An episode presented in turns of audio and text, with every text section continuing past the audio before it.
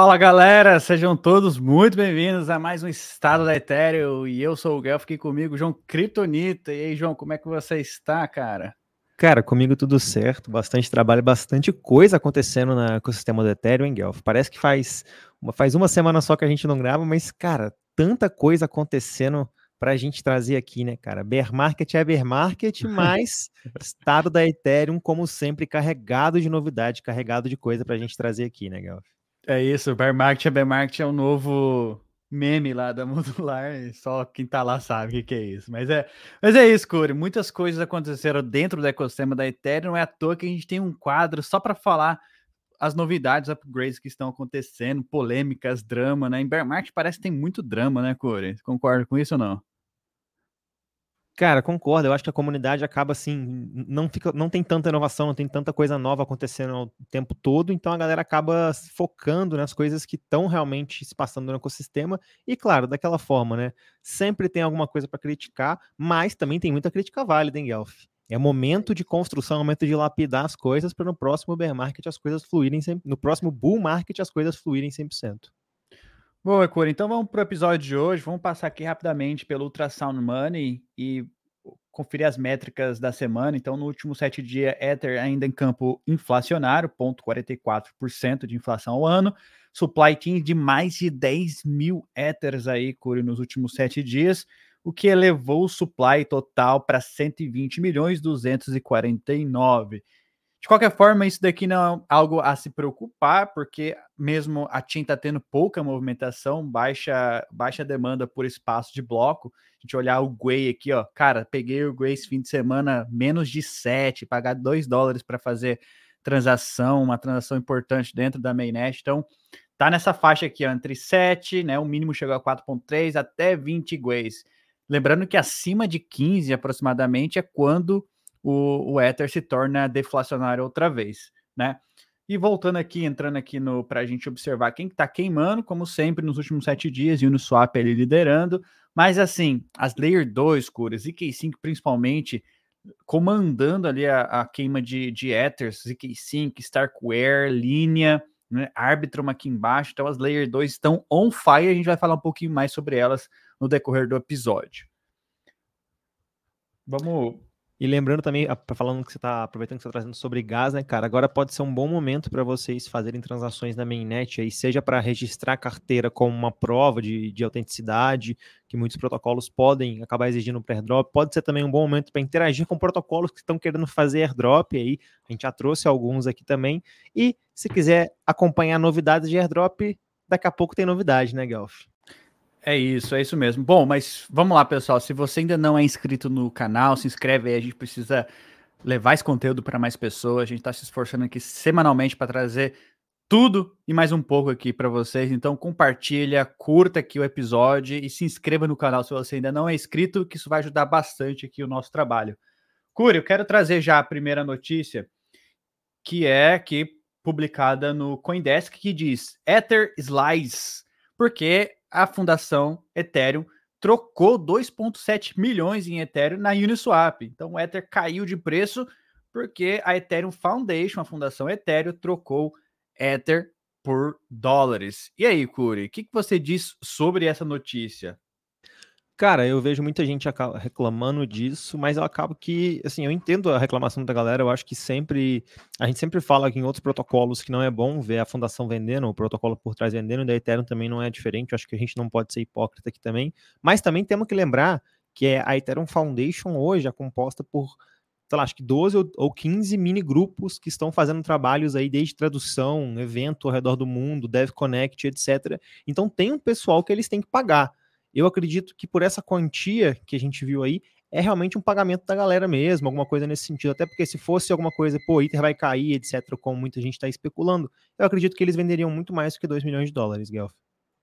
É isso, eu fiquei, eu fiquei me questionando por que, que eles não pagam as pessoas, os, os researchers, a galera que trabalha na Foundation, em Ether, né? Já que Ether é dinheiro. Aí depois eu parei, refleti melhor e percebi que não são só essas pessoas. Se fosse só isso, tudo bem. Mas os caras têm custo lá de físico mesmo, o local onde eles se reúnem lá na, na Suíça. É Suíça, né? Suíça. É, as despesas fixas, que mais? Os vendors, as pessoas que fazem, prestam serviços para a fundação, no caso de evento, por exemplo.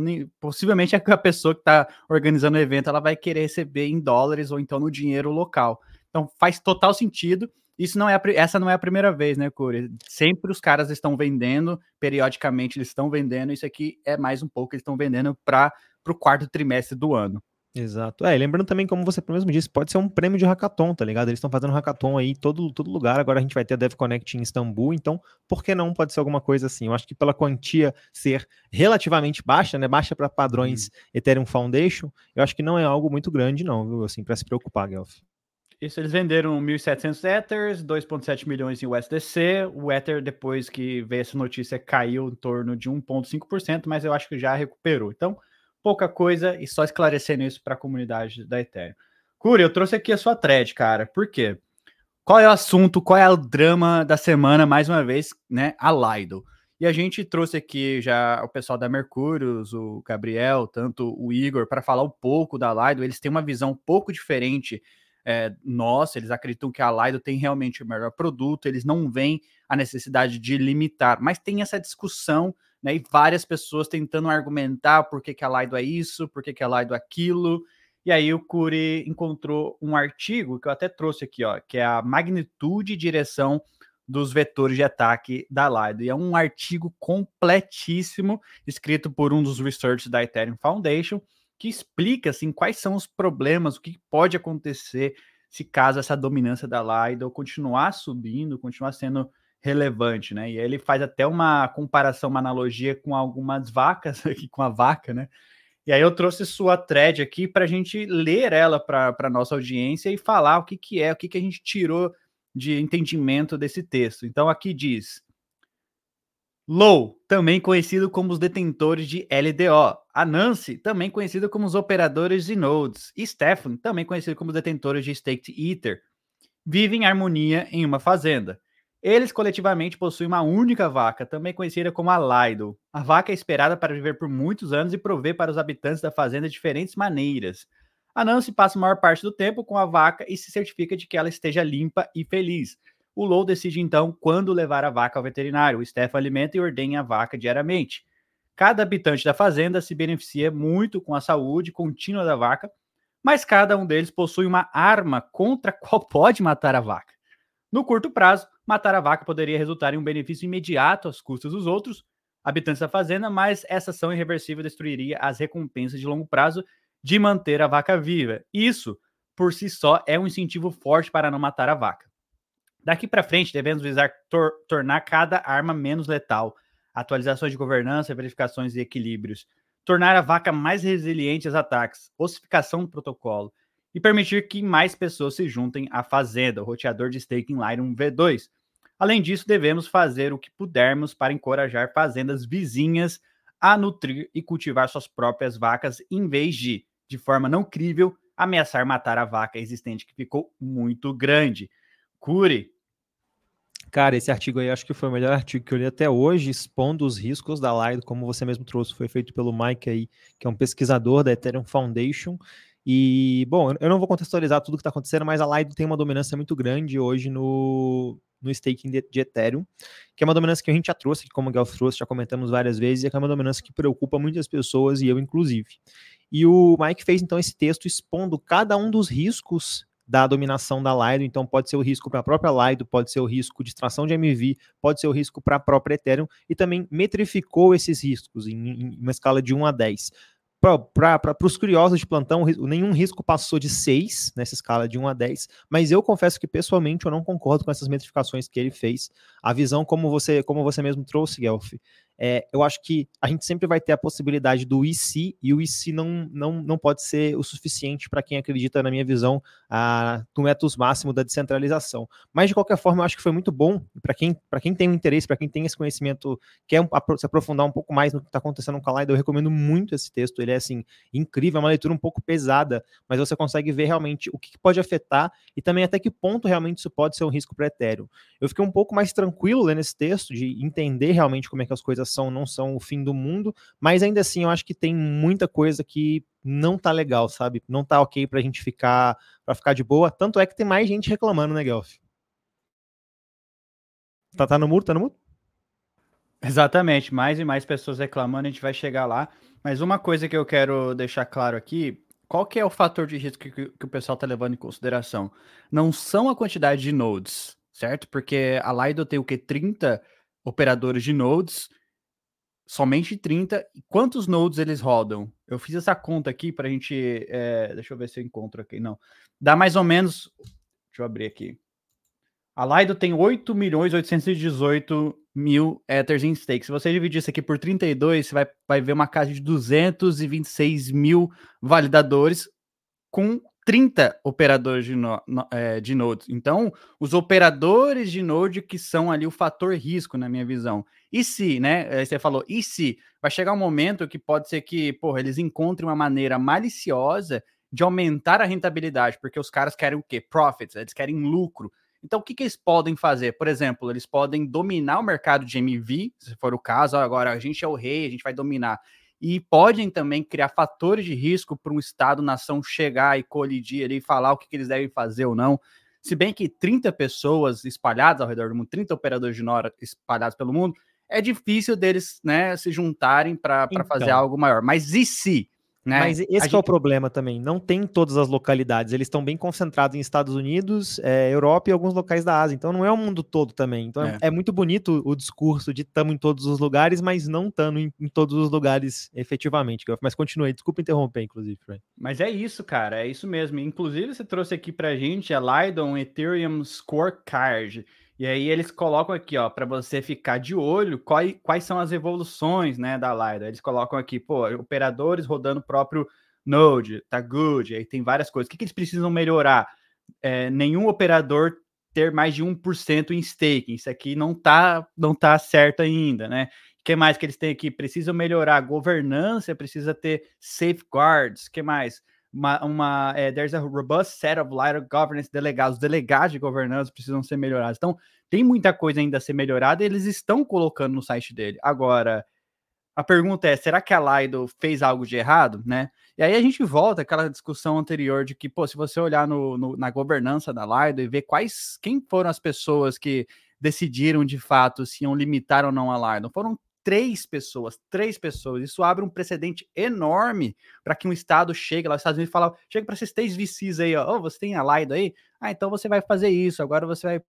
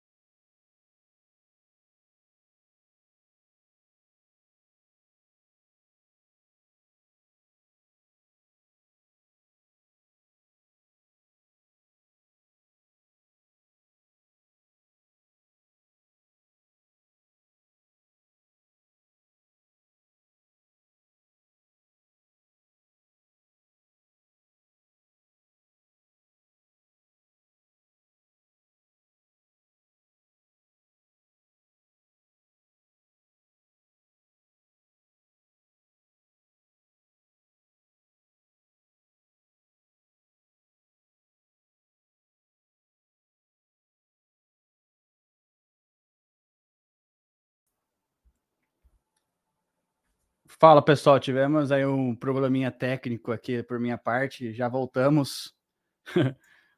Curi foi pagar a internet. Deixa eu ver se eu consigo ajeitar aqui.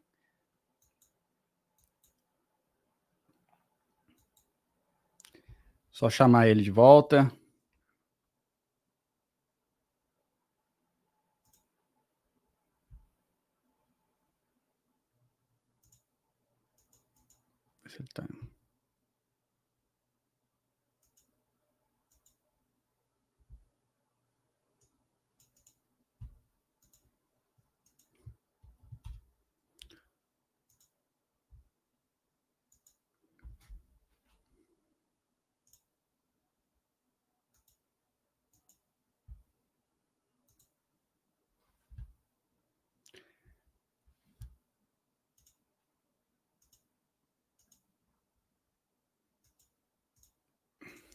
É isso, pessoal. Estávamos falando sobre a Lido. Ver se o Curi volta aí. Aí, Curi, tivemos um probleminha técnico. Estão tá querendo me... derrubar a gente. É isso. Só porque a gente estava falando da Lido aí, agora o pessoal. É, tá você vê como é que Elon Musk, Elon Musk tá ouvindo a gente até aqui, hein? É, mas tá bom, tá certo. Vamos lá então, pessoal. É isso. Fala, estávamos falando da Lido, do so, score, scorecard da Lido. Muito legal aí, esse site aí. Muito bacana. Aí é o seguinte, a gente estava falando também de outras pessoas reclamando da, da Lido. E tá uma polêmica no Twitter agora sobre o ataque vampiro, Vampire, Vampire Attack na Lido. E aí o Superfície, que é um dos devs ali, uma das vozes na frente da, da, da, comunidade da Ethereum, né, um dos core developers, né, um core time ali da Ethereum, falou assim, por que que eu estou suportando, por que que eu estou em suporte, por que que eu estou apoiando a Diva Staking, que é um protocolo que já cobriu aqui no site da Ethereum, fazer esse ataque vampiro contra os outros LSDs. No caso, ele está falando aqui da própria Lido. Então, qual que foi, é, qual que é o problema aqui? Deixa eu ver se eu encontro. Ah, deixa eu abrir aqui a thread dele e a gente vai falar. Bom, o Superfis ele tem falado bastante sobre né, essa, esse problema, essa centralização da Lido, essa dominância da Lido, e tem sido uma voz bem ativa na comunidade contra isso. E ele postou no Reddit dele aqui o porquê que ele tá curtindo essa ideia da Diva Staking fazer esse Vampire Attack. Então a gente vai explicar o que, que é, o que, que a Diva Staking está fazendo. A Diva Staking é um protocolo de DVT, Distributed Validated Technology, que é, vai permitir com que você rode um node com apenas um Ether, com apenas um Ether. Então vai, vai ser 16 nodes diferentes, 16 pessoas com um Ether cada um rodando um node, e as outras, os outros 16 Ethers serão como se fosse de Liquid Stake. Então vai juntar tudo, 32, só que vai ser bem descentralizado. Você não vai estar tá correndo risco em apenas um operador de node, no caso seriam 16. Né? Então esse aqui ele está bem bullish com isso. E o que, que a Diva Staking fez, né? E aí até o Daniel Ryan, que também é um outro é, core dev aí da Ethereum, tá uma voz bem ativa também, ele escreveu um artigo sobre os problemas de, da centralização de, de, grandes players aí de staking, como a Lido, por exemplo. E não é só a Lido, tá, Curi? A Coinbase descobriu que eles têm 14% de todo o staking também é, Ethereum. Então, é, é, isso aí é complicado também. Mas enfim, o que, que a Diva Staking está fazendo? Eles ainda não lançaram o protocolo, estão para lançar, né? E é uma, um protocolo bastante esperado, usa a tecnologia da Obo, se eu não me engano é, eles estão pedindo que as pessoas, né, estão incentivando ali na, na no pré-lançamento pré que as pessoas depositem Ethereum, você vai ganhar X% ali de retorno, mas se você tiver Staked Ether da Lido, você vai ganhar um pouquinho a mais de incentivo. Por quê? Qual é a ideia dos caras? Hum, pega seu Staked Ether da Lido e joga aqui no nosso protocolo, você vai estar recebendo um incentivo a mais, e quando a gente lançar o protocolo, esse stake ether vai ser trocado de forma automática pelo token líquido da Diva Staking. Então é um ataque vampiro, é o primeiro, e aí até o Danny Ryan, que estava é, pregando bastante o Superfície, falou, por que, que ninguém mais está fazendo esse tipo de coisa? Aí aquela coisa, né, Curi, houve uma polêmica enorme no passado, quando a Sushi Swap fez isso com a Swap, fez lá um ataque vampiro, né, com a Swap, a Lux Rare fez isso lá com a OpenSea também, acabou que não teve tanta atração assim como imaginávamos. E, e agora a Diva Staking está fazendo isso com a Lido, para poder diminuir um pouco a dominância da Lido. Aí o Superfície colocou aqui, cara, mas isso aqui pode também causar um problema. Por quê? Se a Diva Staking está oferecendo mais yield, né? Oferecendo lá tipo 7, 8% para você pegar o seu Stake Ether da Lido e colocar lá. Será que isso também não vai aumentar a quantidade de Stake Ether que a pessoa vai ter que pegar? Por exemplo, o processo vai ser: eu vou colocar meu Stake Ether lá na Lido, vou pegar o, o Stake Ether da Lido, vou colocar na Diva. Até que a Diva lance o protocolo, ainda vai ser Stake Ether da Lido. Então, uma das preocupações é: talvez isso vai aumentar significativamente o tanto de Stake Ether que tiver em circulação, mas de outro lado, é uma coisa boa também, é mais positivo, porque a Diva está prometendo, né, estão bem alinhados com o Ethereum, com o X do Ethereum, de trocar esses tokens da Lido por token da Diva. Agora, eu te pergunto, Curi, esse ataque vampiro, o que, que você acha disso? Você acha que é uma, uma das soluções para isso? Você acha que a gente vai ver mais protocolos fazendo esse ataque vampiro na Lido?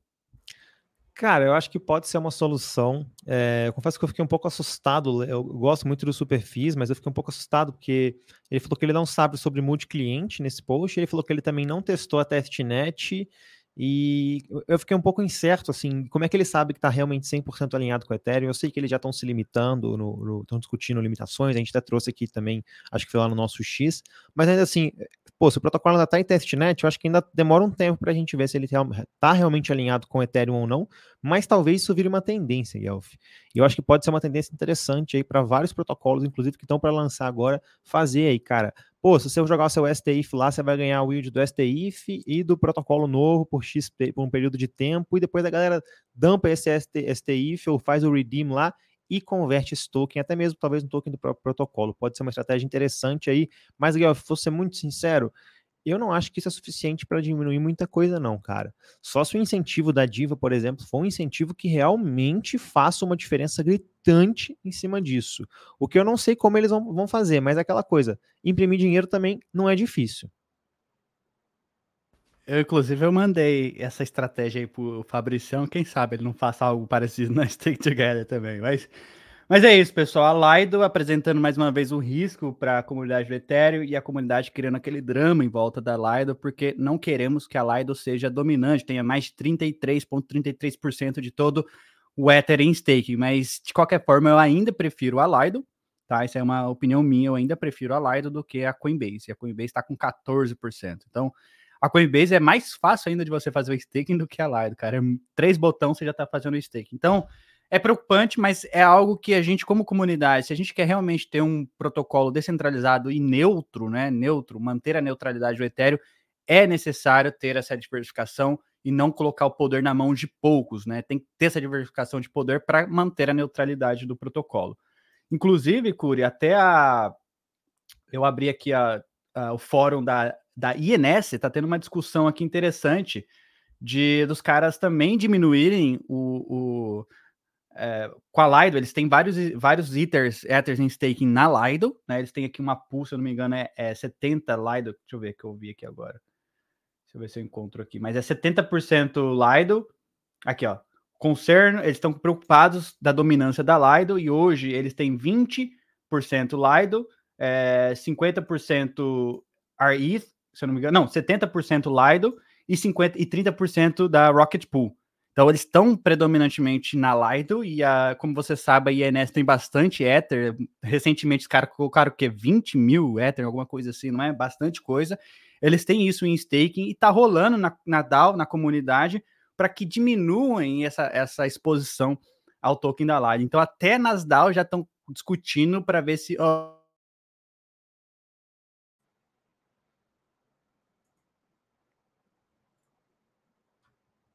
Ué. Tô voltou? aqui ainda, galera. Voltou voltou, voltou, voltou, Acho que é problema do StreamYard, mas enfim. A, a, um dos problemas, Curi, discutido aqui, inclusive, foi é, o Santi, que é, também faz parte da Lido, porque assim, eu acho que a Lido tá dividida. Tem a galera que realmente quer manter a neutralidade da Ethereum e tem a galera que é for profit, que são a maioria feita por VCs eles estão falando assim, beleza, como que a gente vai fazer isso? Vamos tirar da Lido e colocar em outro protocolo que ainda não está testado no tempo. Então tem uns argumentos bem fracos assim em relação a, ah, a gente não vai tirar da Lido, mas eu achei interessante que já estão discutindo, estão estudando para ver possibilidades de tirar essa exposição, sair um pouco da, da Lido, tirar essa exposição da Lido para realmente diminuir essa dominância da Lido. Então, partiu aí da, da INS, eu acho que a gente vai ver isso em mais DAOs também por aí, Curi. Cara, com certeza, eu... eu... acho que eu acho que isso, pô, fico muito feliz de ver a ANS encabeçando isso, é uma, uma DAO bastante importante. Tomara que isso acabe sendo efetivo e espero friamente que a gente veja outras DAOs grandes aí seguindo o mesmo movimento. A gente tem outros players hoje muito bons, é, não vou dizer que são melhores do que a Lido e ponto final, mas tem players com produtos tão bom quanto, diria assim, ainda mais agora, como a gente está sempre trazendo aí com o DVT chegando com toda a força aí, que pode implementar um, um, um grau a mais aí de, de, descentralização quando a gente fala de staking da Ethereum, Gelf. Olha a pergunta do Aya aí, Curi. Vamos parabenizar quem? A Lido? Boa, pessoal, vamos. Vamos avançar aqui, Curi. Então, a gente falou bastante aqui também sobre a, o próximo upgrade da Ethereum, que é o 4844, o Dankun aí, o Dank Sharding, que era tinha existia uma possibilidade que aconteceria ainda este ano. E isso vai ser um upgrade muito significante para a blockchain da Ethereum, onde vai diminuir significativamente as taxas nas L2 por conta do mer novo mercado de taxas, né, de FIIs, o Blobs, só que eles estão tendo problema, Curi, nas testnet. Ainda bem que é testnet. Na verdade, são devnets. Então, eles precisam passar, falar, é, já estão na devnet 9, então teve a devnet 1, 2, 3, 4, 5, 6, 7, 8, 9. Depois da número 10, que aí eles implementam essa atualização na testnet mesmo, na Gorley ou na Roleski. E depois, se tiver tudo rodando certinho ali, eles implementam isso na mainnet. Só que depois do merge, a complexidade do protocolo da Ethereum aumentou também. É muito mais complexo, é muito mais time consuming, demora muito mais tempo para você fazer os testes. E aí o que aconteceu? Eu estava lendo aqui que o DevNet 9, eles, na verdade, encontraram vários probleminhas na, na DevNet 8, alguns bugs, corrigiram, rodaram de novo na DevNet 9 e encontraram outros problemas relacionados aos clientes, aos pares de clientes, e aí eles vão precisar fazer mais e mais e mais testes. E aí, aqui, resumindo a, a última call do, do, do, pessoal, né, do, do core team da, da Ethereum, do, dos desenvolvedores core, quando que a gente vai lançar, então, a DevNet 10? Porque depois que lança a DevNet 10, a gente vai ter uma, uma noção de quando, mais ou menos, a gente vai ter o, a, nova, a novo upgrade implementado. E aí, né, resumindo aqui, eles encontraram esses probleminhas na DevNet 9 e os devs não estão é, satisfeitos, não estão seguros de lançar a DevNet 10 antes do próximo evento da, da Ethereum, que vai ser o DevConnect. Então, assim, resumindo, eu acredito, Curi, já estou empurrando. Eu falei, vem, né? eu falei janeiro do ano que vem, mas. Oxe, acho que o StreamYard tá deixando a gente na mão hoje, hein? Não é possível. Olha, eu, eu não sei, eu não sei mesmo o que está acontecendo aqui no StreamYard, mas vamos, vamos embora, vamos, vamos que vamos. Mas é isso, Cura. Então, definindo é, as datas aí. Ficamos pro ano que vem, então, né? Não tem, mais, vem, não tem mais o que questionar agora. Agora é ano que vem mesmo. Mas faz sentido, eu acho que essa questão da Love Connect, eu tô vendo muita gente indo para lá também. É, então, assim, no fim das contas, eu entendo essa razão desse atraso. Claro que queria ver isso esse ano, mas fazer o quê, né, Gal? Vai ter que ser ano que vem, né? Deixa eu responder uma pergunta aqui do Rafa Mello. Ele perguntou por que não RPL. Acho que o RPL é o token da própria Rocket Pool. É, e é um token de governança, eles não eles querem se expor ao token da Ethereum. Se a gente estava falando da INS, né? Porque que eles têm RET e não RPL, porque eles precisam realmente do, do, da exposição ao Ethereum. O RPL, ele é um token, sei lá, de governança, ali, o token da, da Rocket Pool. Se você quiser rodar um node na Rocket Pool, você vai precisar colocar entre 8, acho que o mínimo é 8 Ethers, ou 16 Ethers ali para rodar um node mas ao mesmo não basta ter só o Ethereum, você ainda tem que ter 10% do valor no token RPL, que serve como uma garantia, né, para você não agir de forma maliciosa. Para eles protegerem do, a todo mundo do slashing, eles cortam o seu RPL. Então, quem roda o Node na, na Rocket Pool provavelmente tem as bags de RPL também. Só para deixar isso claro aí para o Rafa Mello. Boa. Corey, deixa eu ver o que eu tenho aqui mais para trazer. É, Ethereum Staking, beleza. 858 mil validadores, 27 milhões aí de Ethereum, 27 milhões de Ethereum staking, é isso? O que mais? 32,09 da Lido. Eu acho que deu uma pequena diminuída aqui, não deu não, Curi? Ou ficou no 0 a 0? Foi, foi tudo aí para Figment e para essa nova aí, para essa Clean. Hum, essa, essa, eu não conhecia todo, não. Todos esses players aqui são players centralizados, né? A não ser a é, Rocket. Pool. Pois é, essa foi a minha maior preocupação lendo o texto hoje, cara. Eu fiquei, putz, mano, quem que vai entrar aí? Porque se a gente vê uma redução da Lido para 22% que seja, essa Coinbase hoje tem 14, eles têm capital facilmente para chegar nos 22. Então, cara, eu tenho. É, é, é difícil, né, Golf? Não tem, não tem resposta certa. É porque é muito, é muito difícil rodar um Node, cara. Não é fácil. Você precisa realmente ter um pouco de entendimento, saber escrever umas linhas de comando ali antes de fazer. Se bem que hoje tá ficando cada vez mais fácil. A gente tem players como a Dep, Dep, é, Dep Node, a, a, tem uma outra que eu esqueci o nome agora, mas a gente tem a Dep Node, por exemplo, que tem já o software ali, um passo a passo, mas mesmo assim, né, ainda se fica com aquele friozinho na barriga. E se eu mandar para o contrato errado, né, cara? São 32 Ethers ali que você precisa ter para rodar um Node sozinho. E sem contar a barreira, né, Curi? O barreira de, de, de entrada é alta. Então acaba que os players preferem terceirizar esse trabalho para alguém profissionalizar isso. E, cara, parece que esse é o caminho que a gente está indo. Agora, eu encontrei esse artigo aqui no GitHub, que é um guia fácil para quem quer realmente rodar staking na casa, quiser rodar um home staking ele tem um guia, um passo a passo muito intuitivo, muito bacana mesmo. Só que ainda tem essa barreira dos 32 Ethers, né? Que eu acho que não é qualquer pessoa que está disposto a te pegar 32 Ether, rodar um Node, né, na casa, correr o risco de sofrer slash, ou aliás, não, não é tão fácil assim sofrer slash. Se você ficar offline, você perde, é, você deixa de ganhar Ether como recompensa. Você não sofre slash, você deixa de ganhar Ether. Mas mesmo assim, é muita responsabilidade para alguém rodar um Node. Então, mas eu achei legal, achei bacana essa iniciativa aqui do cara fazer um guia passo a passo de como rodar um nojo. Vou deixar depois o link na descrição, quem quiser se aprofundar mais nesse assunto. Curi, vamos falar de L2 um pouco, cara? É, vamos, bora. Esse, esse post aqui da Messari, deixa eu até dar um zoom aqui na tela aqui, ó. Esse post da Messari, você mandou pra gente aí que 61% de todas as transações postadas lá no Ethereum são L2, é isso mesmo? Exatamente, cara. Olha que maluquice, Guelph. A gente já em, em por menos de um ano aí de real funcionamento de L2 aí como a gente constru, como a gente vê hoje, a gente está vendo aí já mais de 60% das transações postadas na mainnet aí são de layer 2, cara. Surreal o que está acontecendo, um destaque muito grande para a própria Base com Friend Tech que está até marcado aí. Mas, cara, no geral, fiquei muito impressionado disso aí e ver que realmente, cara, é, a tese de ser de ser de roll-ups já se concretizou, não tem nem o que pensar. Eu acho que cada vez mais a gente está vendo corretoras grandes se integrarem também em Layer 2. Está mais fácil cada vez mais também de utilizar Layer 2. E daqui para frente eu acho que é um caminho sem volta, viu, Daqui a pouco a gente vai ver.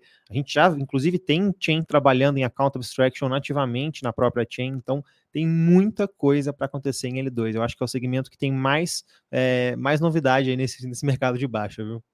É isso, Cura, é isso. Então, vamos lá.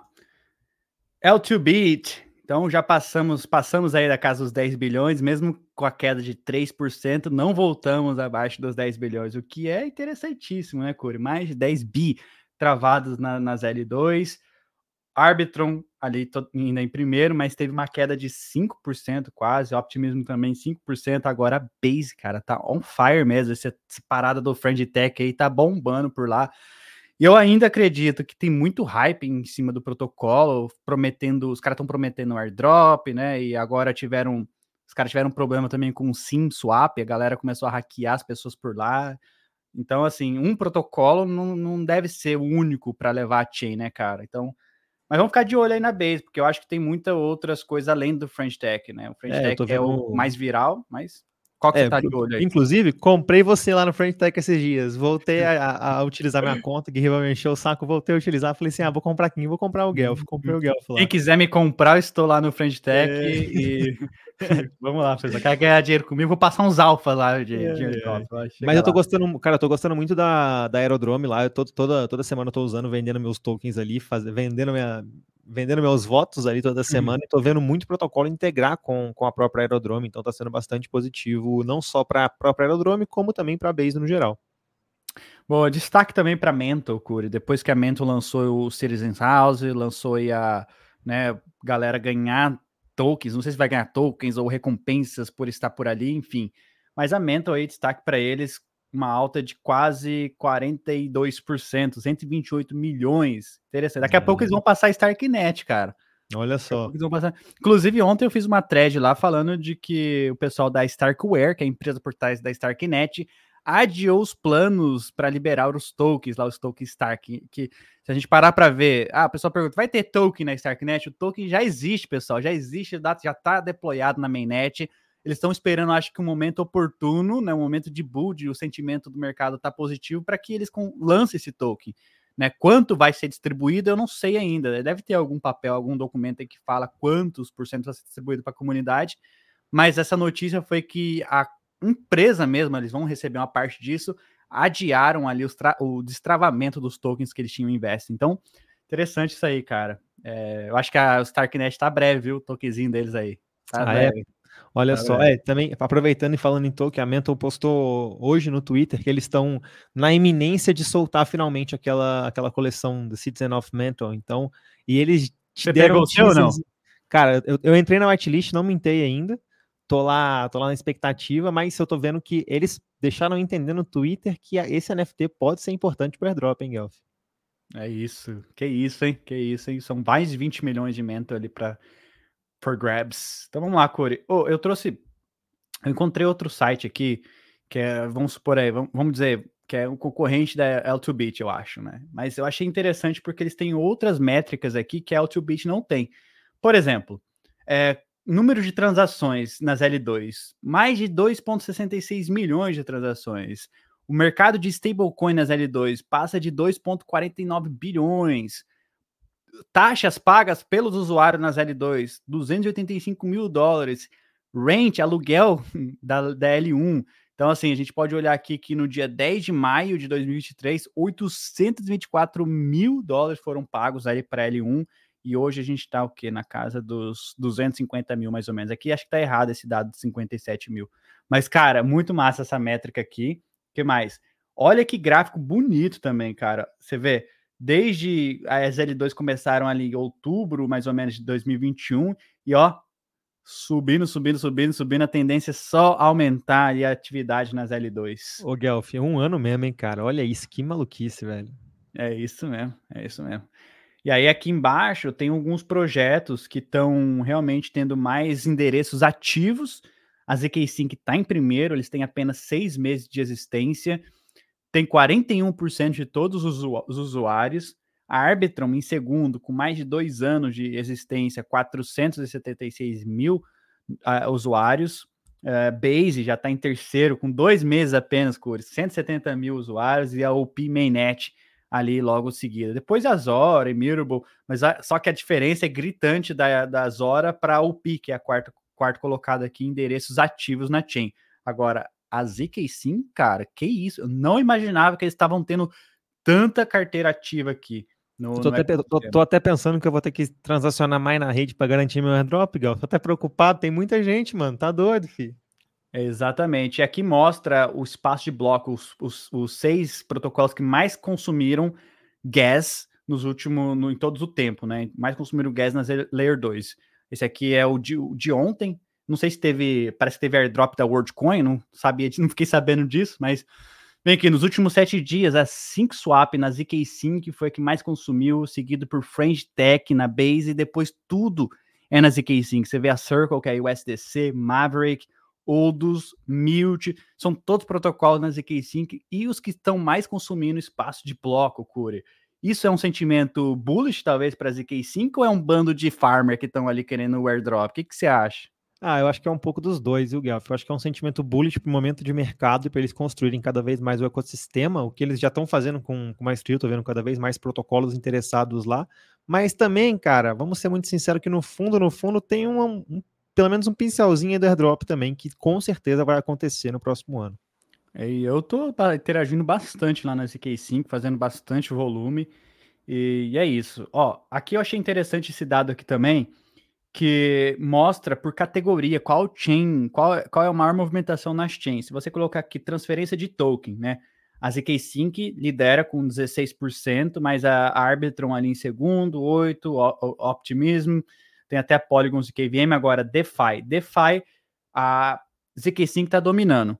51% das atividades relacionadas a DeFi são feitas na ZK5. A Arbitrum já foi o hub de DeFi, agora conta com apenas 22%. Então, ZK5 seguido aí de ZKVM da Polygon, Curi. Interessante isso aqui. onde acontece maior movimentação de DeFi. Agora, se você colocar em social, qual que é o social número um? Vai ser a Base, pelo Fringe Tech. 50% de todas as atividades na Base são relacionadas a social. Então, Fringe Tech bombando na Base. Você vê que a OP Mainnet está em segundo e a Arbitrum está em terceiro. A Arbitrum tem uma fork lá da, da, da French Tech, se não me engano, é Polytech, sei lá agora qual que é o nome, mas eu já entrei também por lá. Cara, é uma, um fork do Twitter, Cura, acredita? É um fork é idêntico, idêntico ao Twitter, igualzinho.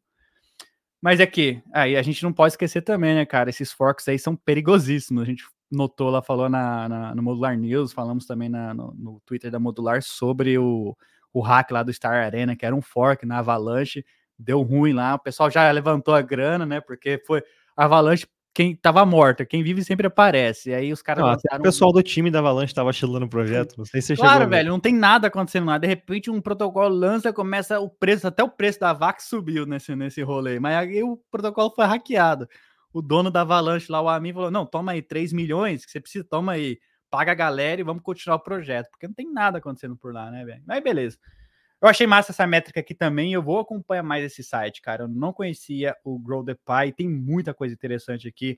Quem gosta de acompanhar as métricas, né? Até ajuda na, nas decisões ali. Poxa, como que eu, eu vou interagir na ZK5, a ZK5 DeFi? Quais são os protocolos? A gente falou ó, Mute, falamos da Maverick. Então eu vou olhar esses protocolos. SyncSwap. SyncSwap, porque eles estão bombando, tem bastante taxa. Então eu vou provar uma liquidez por lá. Quem sabe eu não ganho um dinheiro adicional, né? Então, muito massa isso daí. E é isso, Curi, avançando aqui com a nossa, nossa pauta, acho que a gente falou, deu uma pincelada nisso na semana passada. Pô, eu nem lembrava, nem lembrava. Tanta coisa tá acontecendo que eu nem lembrava disso aí, Mega. Queria trazer isso daqui, cara. Uma das críticas aí contra a Optimism é que eles não tinham, eles não têm é, o, o, fault proof, né? Que é uma das ferramentas mais importantes aí para o L, para as L2, é, otimistas no caso. A Arbitrum já tem isso implementado mas não é permissionless ainda, apesar de que eles lançaram agora o Bold e tal, estão querendo é, deixar isso mais aberto, mais permissionless. E quem duvidava muito da Optimism, o que, que você tem a dizer, Corey? Vai acabar quebrando a cara, eu tô achando, viu, Galf? Por quê? Porque já temos aí um sistema de fraud proofs da Optimism em rede de testes. O pessoal da OP Labs ali já lançou na rede de teste e falou que tem muita gente trabalhando aí em melhorias para o próprio OP Stack, como a gente já trouxe aqui, a gente tem pelo menos a Risk Zero e a O1 Labs construindo o OP Stack ZKP, e eu acredito fortemente, Guelph, que ainda esse ano talvez vejamos isso aí quem sabe numa mainnet. Talvez para o ano que vem também, para deixar o ano virar. Eu sei que na governança da própria uh, da Optimism eles estão de recesso até a virada do ano, até o finalzinho do ano, início do ano que vem. Então, muito provavelmente vai ser ali nessa virada de ano que veremos algo em mainnet. Estou bastante ansioso e esse, como você mesmo trouxe, é o principal ponto de crítica meu hoje, meu e de todo mundo, eu acho, na, na Optimism hoje, cara. É, exatamente, exatamente. Então, teremos aí um sistema de fault proof na Optimus. Será que isso pode refletir no token OP? Não sabemos, né? Uma vez que isso estiver funcionando ali, rodando, quem sabe, né? Não, não e, pô, vamos, vamos, além. Será que isso, acompanhado com mais de 25 chains do OP Stack, mais ali, a gente vê na galera se unir na Super Chain? Cara, hoje, hoje eu descobri que tem mais projetos já na Super Chain do que eu imaginava. Tem uns 5 ou 6 projetos já na Super Chain e eu nem conhecia. Então, a Optimism, por mais que não tenha o maior TVL, o maior número de usuários, tá criando um monstrinho, Guelph. Tá bombando, é isso. Avançando, Corey, Mets. Mets, que também é uma fork, eles não são da Super Team, são uma fork do código da Optimism.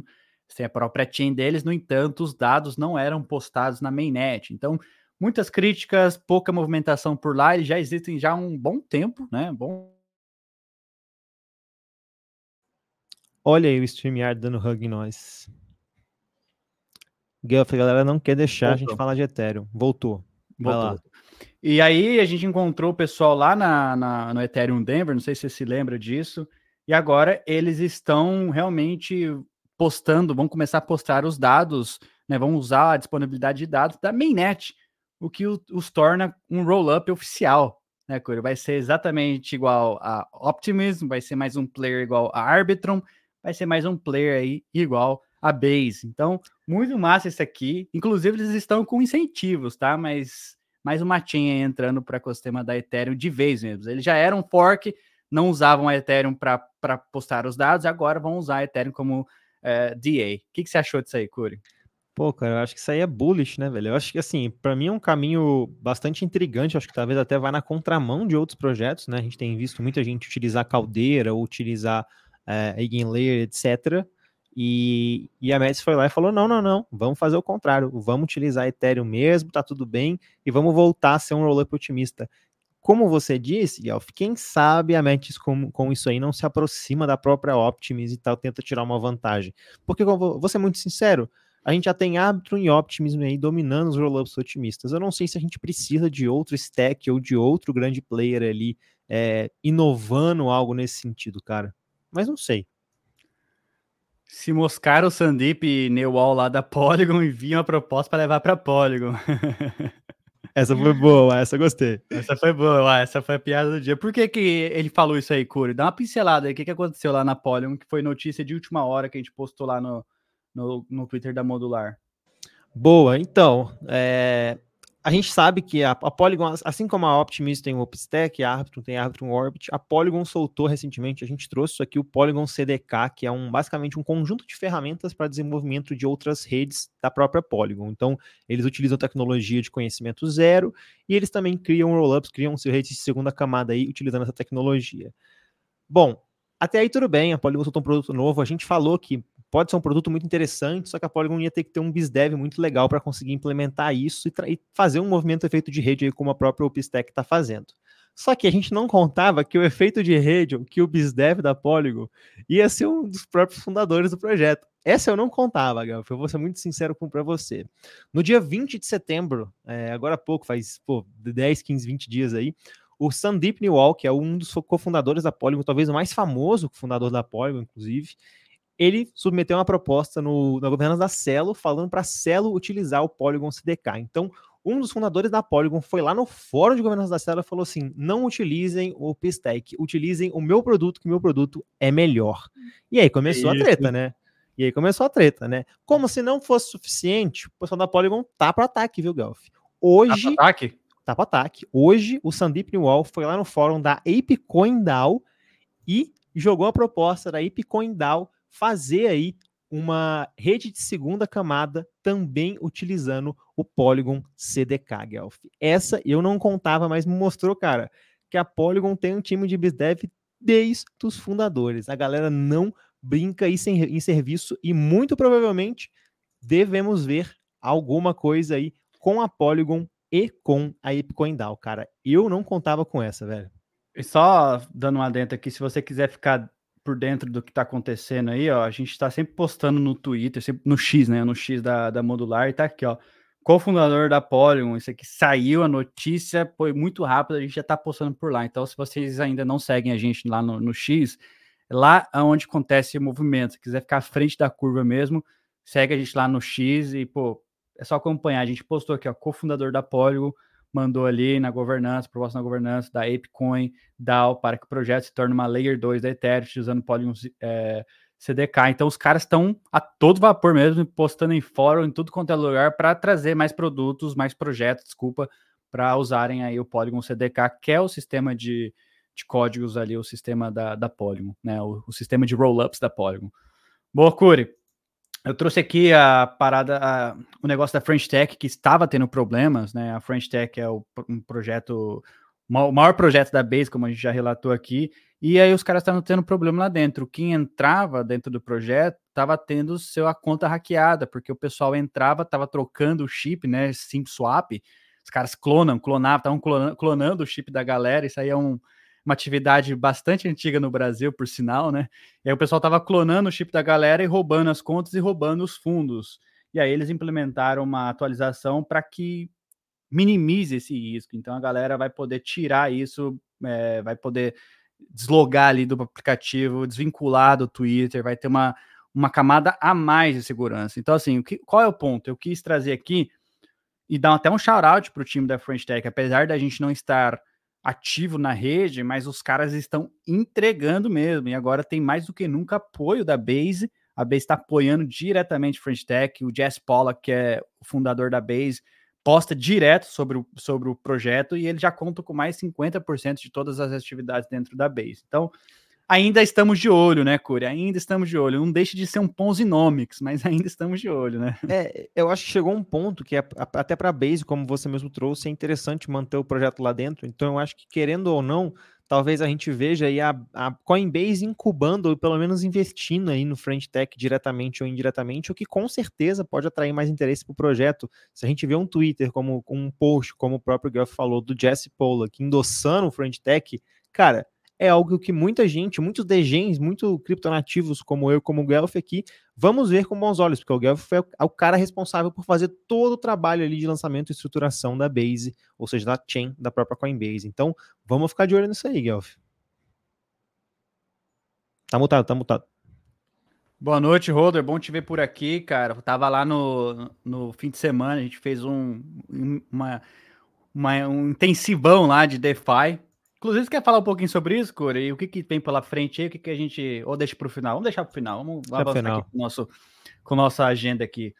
Cara, esse aqui é o, é o dev da, do Torneiro Cash, o Roman, que foi preso nos Estados Unidos, ele já saiu, e ele postou aqui, cara, por curiosidade, você me contrataria para ser um engenheiro do seu projeto, um CTO, ou então um líder de tech, qualquer posição na sua empresa? Eu realmente estou querendo ter aí um part-time para um projeto. Eu ainda posso trabalhar legalmente nos Estados Unidos, mas eu não mexi no meu, no meu, é, no meu resume, no meu currículo por bastante tempo. E aí? Aí ele colocou até um forms aqui embaixo. Você tá sério mesmo? Você quer contratar, me contratar? Preencha aí o formulário. É, enfim, você contrataria Roman depois de todas as tretas aí? Cara, eu acho muito difícil para a gente falar isso assim em cripto, né, Eu acho que todas as empresas têm medo de regulação nos Estados Unidos e eu acho que muita gente vai ficar assim, ah, cara, se não for algo totalmente anon, não sei se a galera vai querer contratar ele nesse momento, não. Acho que tem um risco aí muito grande para muitas empresas. E eu acho que quando a gente fala dessas empresas assim, eles não estão dispostos a colocar em jogo toda, toda a situação legal aí com relação à, à, empresa para contratar alguém. Mas eu acho que, cara, deve ser um talento exemplar aí. E, de novo, se for um perfil anon, alguma coisa do tipo, pô, velho, Acho que vai ser um, ia ser uma puta aquisição para um time aí, talvez até para cara, quem sabe não o pessoal da Aztec contratar eles, que são bastante voltados para privacidade, tinha ali uma ferramenta parecida com o Tornado Cash lá dentro da lá dentro da, do protocolo em si. Então, pode ser uma, uma estratégia legal, cara. Imagina só, eu, eu ia achar muito legal a Aztec anunciar o, o Roman, cara. Tá no mudo, tá no mudo? Independente do que ele construiu, ele é um mega um dev. Ele, até o cara perguntou aqui, ó. É, você pode falar quem você é? Ele falou assim: eu sou só um, um dev de DeFi medíocre com alguma experiência e construindo alguns protocolos. Aí os caras aqui embaixo, não, sem, sem pensar duas vezes, vou sim te contratar e pago ainda muito mais que você ganhava lá no Torneiro Cash. Então, Tá aí, Roman querendo trabalhar de novo em, em, em cripto, em DeFi, que, porra, pela experiência dele em privacidade, eu tô bastante ansioso para ver ele trabalhando em algum outro projeto aí, Curi. Até quem sabe na Zcash, hein, Gelf? Pode ser uma aquisição é, legal. É, pode ser mesmo, pode ser mesmo. Bom, esse aqui, já encaminhando para o final, na verdade. Olha, hoje o StreamYard não tá querendo deixar a gente falar de Ethereum, galera. Obrigado para vocês que estão aqui até agora com a gente, mas a galera tá boicotando a gente hoje, Gelf. Exatamente. Eu não sei o que está acontecendo, depois vou verificar aqui certinho, mas enfim, que eu estava dizendo. O Vitalik publicou esse texto aqui falando possibilidade de como fazer um enshrining, enshrining no protocolo. O que, que é esse enshrining no protocolo? É você integrar diretamente no protocolo sem precisar ser um player terceirizado, ou seja, ZK EVM. Em vez da gente ter uma blockchain que faça ZK EVM, próprio Ethereum pode se tornar uma ZK EVM, privacidade já direta ali no protocolo. Aí ele colocou, tipo, a questão do liquid staking, ele colocou sobre account abstraction, para a gente ter isso integrado diretamente no protocolo, ao invés de da gente terceirizar isso para as edges, né, para pro, os outros, deixar isso direto no protocolo, colocou aqui os prós e os cons, o que mais que ele colocou? Ele colocou várias e várias outras coisas aqui. Tudo que a gente está produzindo de tecnologia que não é na mainnet, ele colocou aqui o que pode acontecer se a gente integrar isso direto na mainnet. É um baita de um texto. Recomendo a todo mundo que pare um dia e leia esse texto para você entender de fato o que está acontecendo. Mas é aqui, ó, IRC 4337. Você uhum. chegou a dar uma olhada nesse texto aqui, Curi? Eu ainda não terminei o texto, mas, cara, Vitalik é Vitalik, né? Não, o cara é, o cara é de outro mundo, literalmente. Você vê pela cara dele que ele é um alienígena, não tem como não. Mas, cara, muito legal o texto, eu gostei muito do, do, que ele falou, mas eu ainda concordo com a posição inicial dele, que a camada base ali deve servir só como base mesmo para a galera construir em cima. Não sei se concordo, assim, eu entendo, até eu cheguei a ler o texto, eu vi que ele falou bastante sobre a questão de talvez ter staking nativo no protocolo, mas, cara, eu acho que a gente tem preocupações muito maiores do que staking, do que account abstraction, e na minha visão pessoal, hoje em dia, isso pode mudar, é claro, acho que é melhor deixar isso para os protocolos trabalharem em cima do que ter nativamente na chain, né, cara?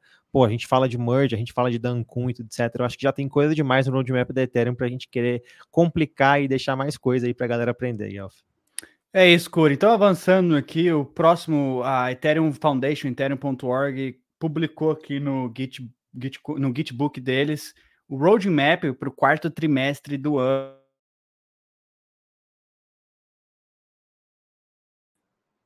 Guelph, voltou ou ainda não? Voltou. Aí, por, por voltou. exemplo, Writing Cohort, eles estão precisando de pessoas que têm habilidades em escrever para poder traduzir, não só traduzir, mas escrever artigos sobre a Ethereum e vão ser recompensadas essas pessoas. Eles têm planejamentos para melhorar o conhecimento da comunidade, Dev Connect, preparação para o Dev Connect, que acontece ainda este ano, se não me engano. Uhum. É, de redesenhar o, menu de navegação lá do ethereum.org. Enfim, tem várias e várias coisas aqui que eles estão no roadmap e eu acho isso bacana demais. Por quê? Porque ethereum.org é um site open source da comunidade, onde qualquer pessoa mesmo pode ir lá fazer modificação. Na verdade, você precisa fazer a modificação, aí passa ali no, Git, é, no Gitbook aqui, aí o pessoal aprova, né? No, no, no GitHub, desculpa, o pessoal aprova e aí vai implementado lá no site, o que é bacana demais. Você tem pessoas do mundo inteiro já traduzindo os artigos diretamente lá na fonte, ou seja, os caras estão realmente transformando a Ethereum.org, o site, num public goods, onde qualquer pessoa pode contribuir. E é muito bacana de ver que eles têm um roadmap organizado, enfim. Muito bacana isso aqui mesmo. Até, até o budget, quanto que eles querem gastar, enfim. Mas como você falou, Curi, aqui a gente tem uma noção né? A gente falou lá no começo do episódio, por que, que a Ethereum Foundation, por exemplo, tá vendendo Ether, né? Uma parte disso provavelmente eles vão destinar aqui a Ethereum.org, porque olha o tanto de coisa que eles estão fazendo para o próximo, próximo trimestre. Eles não têm arrecadação, é grants, é grants lá da Opt mesmo, é grants da Ethereum Foundation mesmo, é grants para eventos, enfim, patrocínio. É assim que eles sobrevivem, é que a comunidade sobrevive. E isso aqui é bacana demais. Mas o que, que você ia adicionar aí, Corey? Não, eu só ia fazer um convite para a galera participar do Cohout, eu da, da tradução lá. Eu vi muita gente na vez passada participando, o pessoal falando, dando feedback muito positivo. Eu sei que tem a Isabela hoje que fala português e que está lá dentro tocando, inclusive, esse Cohout. Então, se alguém tiver interesse em traduzir coisas do Ethereum, não perca essa oportunidade, pode ser muito legal. Eu confesso que eu fiquei tentado a participar, viu, Gelf? Mas se não fosse essa uhum. correria que a gente está agora, eu ia entrar. Na próxima, na V3, com certeza eu vou fazer parte aí para aprender mais disso aí. É isso, Curi. Então, para finalizar, meme da semana aqui. Essa aí é muito boa, cara. Nossa, mano, eu dei risada demais com isso aí, cara. Então, o que tá acontecendo, velho? A gente tá numa guerra, tá acontecendo. Pô, vamos, vamos falar do mundo on-chain, porque no mundo off-chain também tá tendo guerra lá, e isso pode, de certa forma, afetar as criptomoedas no cenário macro. Mas o importante é que o Twitter em si, o X, a comunidade, tá discutindo muito sobre essa dominância da Light. Aí o meme diz aqui: Eigenlayer, né? Eigenlayer, enquanto todo mundo está é, quanto as discussões em cima da live tá, se, se, intensificam, né? O que, que eles estão fazendo com Eles estão se escondendo Quietinho, né? Dos, dos Ninguém tá nem fingindo que existe, nem, nem perceba que nem eles nem abriram cap de novo, Gal. Tá todo mundo nem abriram, assim, vamos ficar quietinho aqui. A gente tem o quê? 100 mil? Quanto que a gente tem? 280 milhões de protocolo já. É. Parte disso já em Delaido. É. Pô, depois que esse negócio da Lado acabar, os caras vão vir para cima da gente. Então, vamos ficar quietinho aqui. Foi muito bom esse meme mesmo. Esse meme foi meme, muito bom. Meme da semana. Pessoal, com esse meme a gente finaliza mesmo o episódio de hoje tá? É, lembrando que nada que a gente falou aqui, Cura, eu, eu queria passar igual o Degenerado faz, colocar já a mensagem pronta aqui embaixo, aqui, ó. Da próxima semana a gente vai ter isso, com o um disclaimer de que nada que a gente falou aqui foi recomendação de investimentos e assim sempre é, sugere que vocês façam suas próprias pesquisas. Eu queria dar alguns recadinhos antes da gente fechar aqui, Curi. Primeiro é que fim de semana a gente teve um intensivão lá no, no Discord de Degenerados, deu mais de 100 pessoas os dois dias falando muito sobre DeFi, desde o básico até o mais avançado, yield farming, leverage, looping, tudo mais e mais um pouco. Né? Então, essa foi a primeira edição aí do, do, do intensivo lá no, no Discord Degenerados, 100% grátis. E agora eu queria que você né, desse os seus, seus dois centavos em cima disso. E o que mais que vem pela frente aí, Curi? Boa, boa. É, cara, quem perdeu essa, essa, essa aula, vou dizer assim, esse curso, porque não foi só uma aula, cara, foi muito bom lá realmente o papo lá no final de semana. Né? Fiquei muito feliz com o resultado, da, com o feedback da galera, a galera realmente gostou, aprendeu o DeFi ali. Ficamos muito felizes como modular de poder ajudar a galera de ver mais 50 pessoas aí no sábado, também mais 50 pessoas no domingo, colando nos eventos, querendo aprender ali, tendo suas aulas, tirando dúvidas com a gente. E claro que a gente ouviu essa galera e vai fazer mais, né, Guelph? Não vamos parar por aqui, vamos trazer novidades.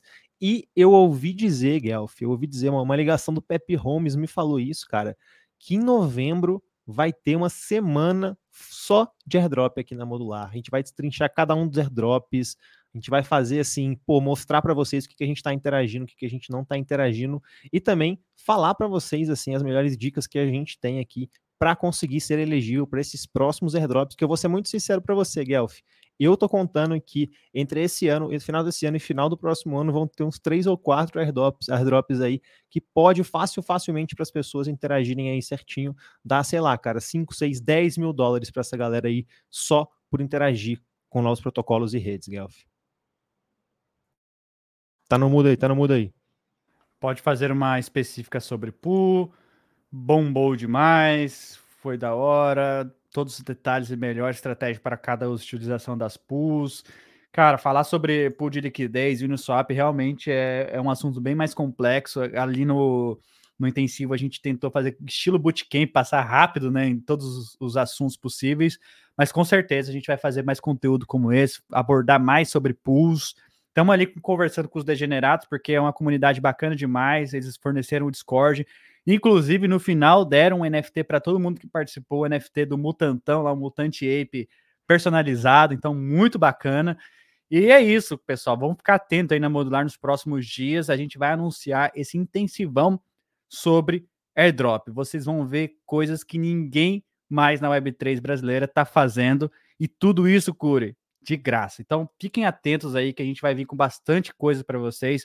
Mais de sei lá quantos projetos que estão né, supostamente vão dar airdrop e a gente vai passar por todos eles. Vamos realmente pegar você na mão e mostrar o passo a passo de tudo que você precisa fazer. E vai ter prêmios, vai ter brindes, enfim. Fiquem atentos aí nos próximos dias que a gente vai anunciar essa nova campanha aí, airdrops com a modular.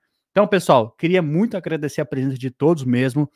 Já pedi desculpas aqui pela, pelo, pelos nossos problemas técnicos da live de hoje. Caímos aí algumas vezes Ainda vamos descobrir o que, que é que tá acontecendo. É a Laido, é a Laido, Guelph. Falou mal da Laido, a, a, a, maldição da Laido vem aqui na gente. Pois é, eu não sei o que aconteceu, mas enfim, muito obrigado pela sua paciência também, por estar aqui com a gente. Não deixem de se inscrever no canal, dá o like aí, acompanhe os nossos outros canais, inclusive Modular News de segunda a sexta-feira, o ISO Series ali, junto com o Curi, destrinchando as principais notícias das últimas 24 horas sempre às 6 horas da manhã nas principais plataformas.